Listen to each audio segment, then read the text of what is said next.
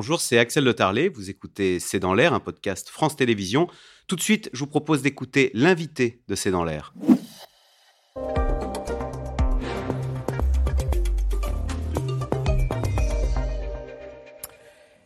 Didier Lesky, bonsoir. Bonsoir. Vous êtes, euh, directeur général de l'Office français de l'immigration et de l'intégration. Alors on sait que le gouvernement est en train de finaliser son projet de loi immigration qui prévoit notamment d'accorder des titres de séjour aux immigrés qui travaillent dans les secteurs en tension. Les républicains disent donner des titres de séjour, ça va créer un appel d'air qui va augmenter l'immigration illégale. Est-ce qu'ils ont tort de s'inquiéter? Écoutez, cette expression ne fait pas partie de mon vocabulaire. Par ailleurs. Appel d'air. Absolument. Par ailleurs, on a régulièrement un processus de régularisation des personnes qui travaillent. Je crois que c'est une bonne chose parce qu'elles participent ainsi de l'économie du pays. Et la pression que nous avons ces dernières années n'est pas tant liée à euh, des personnes qui sont en travail, mais plutôt liée à une demande d'asile qui est détournée de son objet. Et donc, ce que souhaite le gouvernement, c'est pour les personnes qui sont déjà en situation de travail depuis un certain temps, d'avoir euh, un titre de séjour qui doit, à mon sens, être corrélé avec euh, un contrat à durée déterminée ou indéterminée. C'est-à-dire que, bien évidemment, cette immigration irrégulière, elle est souvent favorisée, malheureusement, par le fait que certains employeurs les utilisent. Ils sont nombreux à travailler, ces immigrés en situation irrégulière en France, parce que Didier euh, Lallemand, qui est l'ancien euh, euh, préfet de, de, police de Paris, qui n'est pas connu pour être un laxiste, a dit récemment dans l'opinion qu'il fallait être un saint pour ne pas tomber dans la délinquance quand on était un sans-papier arrivé en France Bien évidemment, toutes les personnes qui arrivent en France ne sont pas directement employables. Par exemple, il y a la barrière de la langue qui est important et en plus notre pays a cette caractéristique d'avoir perdu beaucoup d'emplois de faible qualification. Et donc, oui, il n'a pas tort de penser que les personnes qui sont en situation irrégulière, eh bien, euh, et qui du reste n'ont pas vocation à travailler, eh bien, euh, euh, dès lors qu'elles ne sont pas renvoyées dans leur pays d'origine, peuvent essayer de trouver des moyens de subsistance qui ne sont pas légales. du trafic, quoi. Voilà, et donc c'est pour ça que le gouvernement souhaite reconduire au plus vite ceux qui n'ont pas comme objet ou comme finalité de rester dans le pays. Et, c'est tout l'enjeu en partie du projet de loi. Alors Didier Lesky, le gouvernement euh, se targue d'avoir une, une, politique d'immigration équilibrée, c'est-à-dire humaniste et fermeté. C'est vrai qu'on se dit, mais est-ce que on se dit l'humanisme c'est toujours facile d'accueillir, mais en revanche le volet fermeté, il est beaucoup plus difficile. Et on le voit avec ces fameuses OQTF, ces obligations de quitter le territoire français. Ce sont des juges hein, qui ordonnent, c'est pas qui disent, monsieur, vous devez quitter le territoire. Il n'y en a que, rapport du Sénat, que 5% qui sont exécutés. Et pour être très concret, est-ce qu'on a une idée, par exemple, des 234 migrants qui sont arrivés par l'Ocean Viking?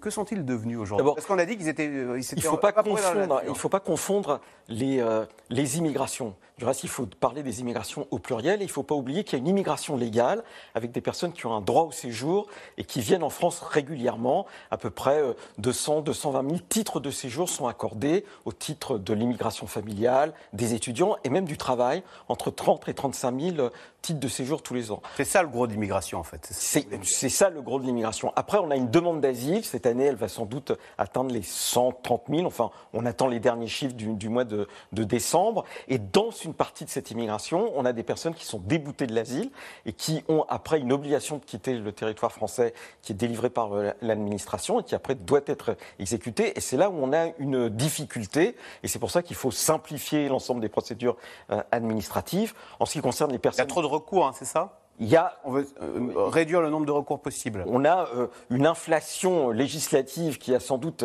euh, fait cumuler les, recours, et donc il faut maintenant les, les, réduire pour les rendre beaucoup plus efficaces, à la fois pour les personnes elles-mêmes, parce que plus elles attendent d'une certaine manière, plus elles sont dans l'indécision, dans l'indécision de leur devenir, et plus ça devient après compliqué pour qu'elles retournent dans leur pays, même si par exemple l'OFI a comme objet d'aider au retour volontaire. Hein, cette année, on aura fait peut-être 5000 retours volontaires de personnes déboutées de l'asile et avec en plus des aides à la réinsertion dans les pays euh, d'origine pour des montants qui peuvent varier entre 6 et 7 000 euros par, euh, par personne. Donc c'est un effort euh, conséquent parce que, et c'est sans doute la partie. Vous êtes sûr qu'elles restent ensuite? Parce qu'on se dit, elles peuvent prendre les 6 000 euros et puis revenir. Non, d'abord, elles, ne peuvent pas en bénéficier deux fois si c'est ça votre question.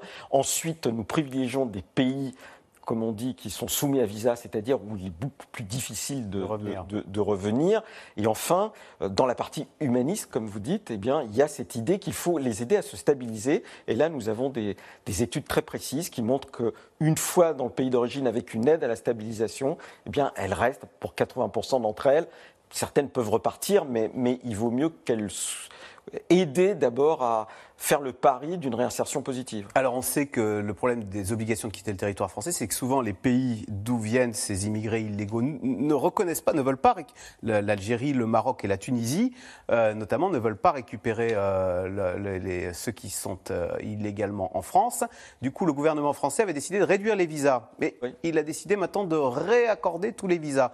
Est-ce à dire que c'est beaucoup plus facile maintenant d'expulser vers ces trois pays Algérie, Tunisie, Maroc, qui ne posent plus de problème pour récupérer leurs ressortissants. Alors, en tout cas, ce qui est euh, très clairement dit à ces pays, c'est que si on veut maintenir une politique de visa, il faut qu'il y ait un, rapport de confiance. Et ce rapport de confiance, il a été euh, considérablement entamé ces dernières années, justement par le refus de reprendre des personnes qui indéniablement étaient des ressortissants euh, de ces pays. Et c'est important parce que si on ne joue pas le jeu, il n'y a pas de possibilité de migration circulaire. Hein. Et donc, si on veut des visas, il faut jouer le jeu hein, des personnes qui n'ont plus le droit de rester en France, et eh bien de les reprendre, et en particulier celles qui ont eu un comportement dans le pays qui n'était pas euh, correct. Est-ce que nous, en France, on arrive spécialement peu à, expulser les immigrés illégaux, là où d'autres pays y arriveraient plus facilement?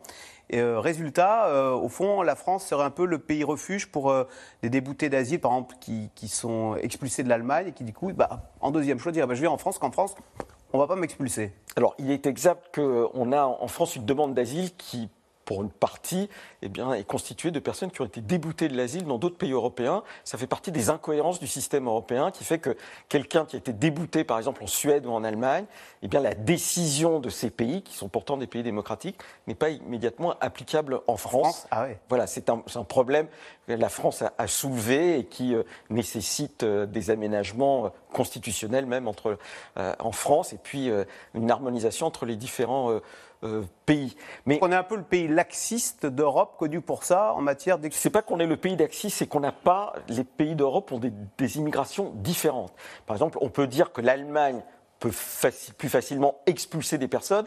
Mais comme l'Allemagne a une, partie de son, une grande partie de son immigration qui vient par exemple des anciens pays de la Fédération de, Russie, eh bien, elle obtient plus facilement les laissés-passer consulaires que nous avec les pays du Maghreb ou de l'Afrique de l'Ouest, et pour des raisons liées à, la difficulté de nos rapports. Et c'est ça qu'il faut remettre en cause, parce que dès lors qu'il n'y a pas cette fluidité, eh bien, il y a à la fin la remise en cause, comme l'a dit le président de la République, de la politique des visas. Didier Lesky, on sait que toutes les vagues d'immigration ont toujours, euh, dans l'histoire, hein, suscité euh, bah, des difficultés.